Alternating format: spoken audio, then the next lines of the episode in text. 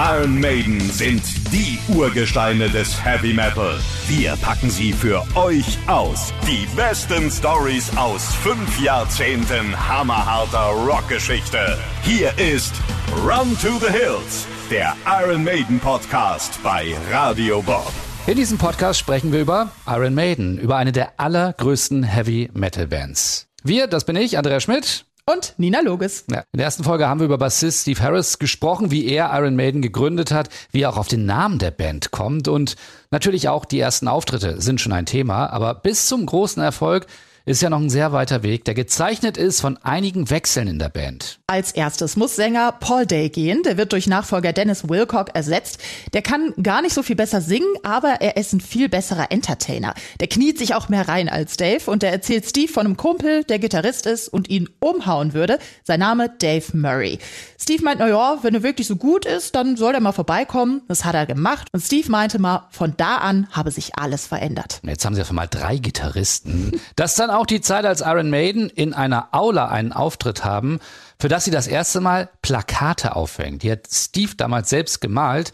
Aber danach gibt's Stress. Die beiden bisherigen Gitarristen stellen Steve vor die Wahl, entweder sie oder Dave und ja, Dave hat gewonnen. Steve macht damals schon mal eine klare Ansage. Die Band stehe immer an erster Stelle. Jeder in der Band muss diese Einstellung haben. Es ist egal, ob ein Bruder oder eine Schwester heiratet. Wenn an dem Abend ein Auftritt ist, dann ist der Auftritt wichtiger. Maiden kommen immer an erster Stelle. Hoi, hoi, hoi. Vielleicht noch ein bisschen zu Dave Murray, weil der ja der Einzige ist, der fast von Anfang an ohne Unterbrechung in der Band ist. Wie Steve Harris ist er Jahrgang 56. Wie Steve ist er Fußballer und Fußballfan, allerdings von Tottenham Hotspur. Der hat keine schöne Kindheit. Sein Vater kann wegen Krankheit nicht mehr arbeiten.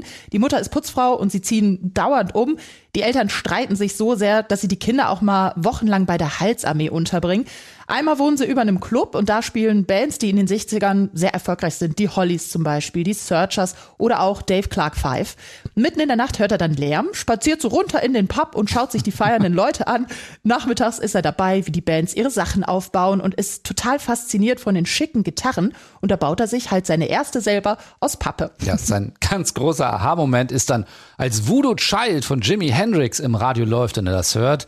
Danach hängt er halt in Plattenläden rum, lässt sich die Haare lang wachsen und überlegt, wie es wäre, wenn er selber solche Musik machen würde. Mit 15 verlässt er die Schule, hat aber keinen Bock auf einen anständigen Job und spielt wie besessen Gitarre. Er hat nämlich dann auch ziemlich schnell eine eigene E-Gitarre und wird in seinem Ort schon so ein kleiner Star. Seine erste Band ist ein Trio und heißt Stone Free. Mit dabei sein Schulfreund Adrian Smith, der später bei Iron Maiden nochmal eine wichtige Rolle spielt. Sie haben einen einzigen Auftritt im Gemeindesaal an einem Samstagnachmittag vor fünf oder sechs Leuten. Danach meldet er sich auf eine Anzeige in einem Musikmagazin bei einer Band namens The Secret, eine Punkband. Äh, er selber sagt mal, eine sehr verrückte Punkband, die sogar schon einen Plattenvertrag hat und einen eigenen Manager. Da steigt er dann ein und lernt so auch das erste Mal ein richtiges Aufnahmestudio kennen. Allerdings ist das dann doch nicht so seine Musik. Er steht eher auf Heavy Rock und steigt da wieder aus. Glücklicherweise ist das auch die Zeit, als er auf Steve Harris und Dennis Wilcock trifft. Und die haben dann schon Interesse und wollen, dass er was vorspielt. Allerdings fehlen ihnen wohl die Räumlichkeiten, schöner Proberaum, wo sie das machen könnten. Da kommt eine Schwester von Steve Harris ins Spiel, Linda heißt die. Die ist damals mit so einem Typen zusammen, der auch in einer Band spielt. Und diese Band, und jetzt haltet euch fest, probt immer auf einem alten, großen LKW-Anhänger auf einem Bauernhof. Lindas Freund sagt, ja, den könnt ihr gerne haben und benutzen. Also schleppen sie dann den guten Dave über ein riesiges matschiges Feld zu diesem Anhänger hin. Ich frage mich auch, was hat der gedacht in diesem oh Gott, Augenblick? Oh Werde ich jetzt um die Ecke gebracht? Aber nein, das spielt er dann vor und bekommt sofort an Ort und Stelle den Job. Äh, jetzt sind wir im Jahr 1977. Iron Maiden bestehen jetzt aus Sänger Dennis Wilcock, natürlich Steve Harris am Bass, Dave Murray an der Gitarre und Ron Matthews am Schlagzeug. Steve möchte aber unbedingt zwei Gitarristen haben und holt noch einen gewissen Bob Sawyer dazu. Eine Weile passt das auch, aber dann fängt der an, sich mit Dave einen Wettkampf zu liefern, wer der Bessere ist. Äh, er ist es nicht und so schießt er sich ins Aus. Er ist nur ein paar Auftritte mit dabei. Das Jahr ist auch nicht ganz leicht für eine Band, die einfach nur harten Rock machen will. Überall ist nur Punk angesagt. Heavy Rock ist kaum Thema, auch nicht in den Musikzeitschriften. Iron Maiden werden sogar angefragt, mit anderen Punkbands aufzutreten. Dann schaut sich Steve aber mal solche Bands an und meint nur, wenn wir da mitmachen, dann gibt's nur eine wilde Prügelei zwischen den Fans. Also lehnt Steve ab, was eigentlich schlecht für die Karriere ist, weil so bringt er ja alle um die Chance, vielleicht einen ersten Plattenvertrag abzugreifen. Aber Iron Maiden bleiben sich treu und haben damals auch schon eine ganze Menge Fans. Es gibt sogar schon ausverkaufte Auftritte. Bis zum Plattenvertrag ist es aber noch eine Weile hin. In dieser Zeit gibt's noch ein paar Wechsel in der Band. Sogar Dave Murray muss mal gehen, weil er sich mit Sänger Dennis nicht versteht. Iron Maiden stehen schon ganz am Anfang irgendwie kurz vor ihrem Ende. Tja, was tun. Äh, um noch was zu retten, schaltet Steve einfach mal eine Anzeige, um einen Keyboarder mit an Bord zu holen. Sie finden dann auch einen, der ist Tony Moore. Allerdings, auch das ist nur eine sehr, sehr kurze Episode. Moore ist bei einem Konzert dabei im November 1977 und dieser Auftritt ist eine Katastrophe. Steve denkt dran, komplett aufzugeben. Aber er gibt nicht auf. Wechselt den Schlagzeuger. Doug Sampson ist jetzt mit dabei und dann wollen sie wieder durchstarten. Doch dann ist auf einmal Sänger Dennis Wilcock, der keine Lust mehr hat. Selbst zu einem letzten gemeinsamen Auftritt kann Steve ihn nicht überreden. Sie spielen das Konzert dann trotzdem, allerdings ganz ohne Sänger. Steve ist alles andere als zufrieden dann natürlich. Er geht deswegen auf ein Konzert der Band Urchin. Da spielt gerade Dave Murray mit. Es ist ein Samstagabend. Das Ganze findet in einem Pub statt. Nach dem Konzert sitzen Steve und Dave dann zusammen, unterhalten sich ein bisschen.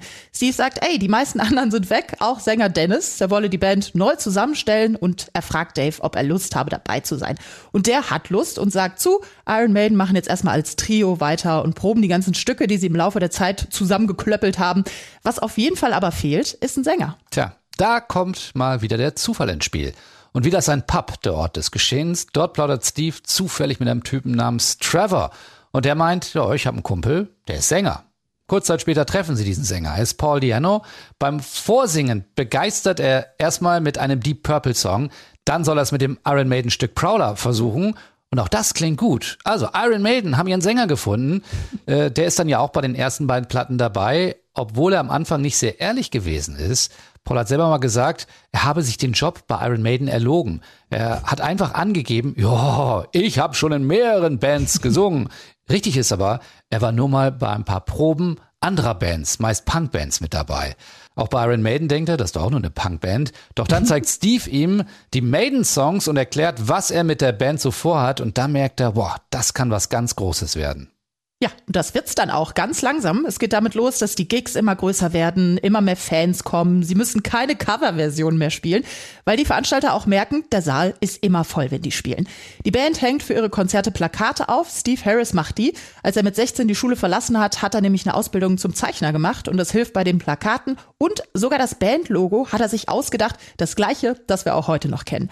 Steve ist schon damals überzeugt, du musst einfach mehr bieten als einfach nur ein Konzert. Er will bunte Lichter auf der Bühne, er will Explosionen. Da kommt ein gewisser Dave, genannt Lights Beasley, ins Spiel. Der ist Kunststudent, ist ein Freund der Band und der sorgt auch für den ersten Hintergrund. Der baut eine Maske aus Pappe, die sieht bedrohlich aus und aus deren Mund kommt so Eisnebel raus. Ein bisschen später wird der Rauch durch Blut ersetzt, also Kunstblut, während die Band die Hymne Iron Maiden spielt.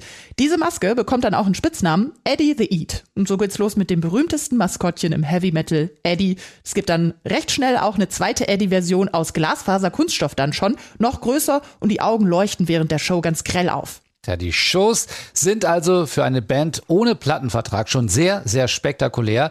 Dennoch, sie bekommen keine Auftritte in den ganz großen, ganz bekannten Locations und nur dort sitzen auch die Talentscouts. Aber die sind eh nur auf der Suche nach neuen Punkbands. Äh, davon hatten wir es ja schon mal.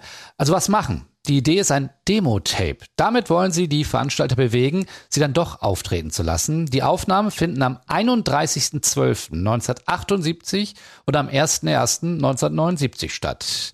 Da wäre das Studio, weil Silvester gewesen ist, eh leer gewesen und so bekommen sie es dann günstiger. Und zum Glück finden sie noch einen Tontechniker, dem es eh nicht so wichtig ist, in das neue Jahr reinzufeiern. Auf dem Demo sind dann die Songs Iron Maiden, Prowler oder Strange World. Und dieses Tape verändert dann, wie Steve Harris mal sagt, alles. Warum und warum ein gewisser Rod Smallwood einer der wichtigsten Menschen für die Karriere von Iron Maiden wird, das verraten wir in der nächsten Folge. Das war Run to the Hills, der Iron Maiden Podcast. Mehr davon jederzeit auf radiobob.de und in der MyBob App für euer Smartphone. Radio Bob, Deutschlands Rockradio.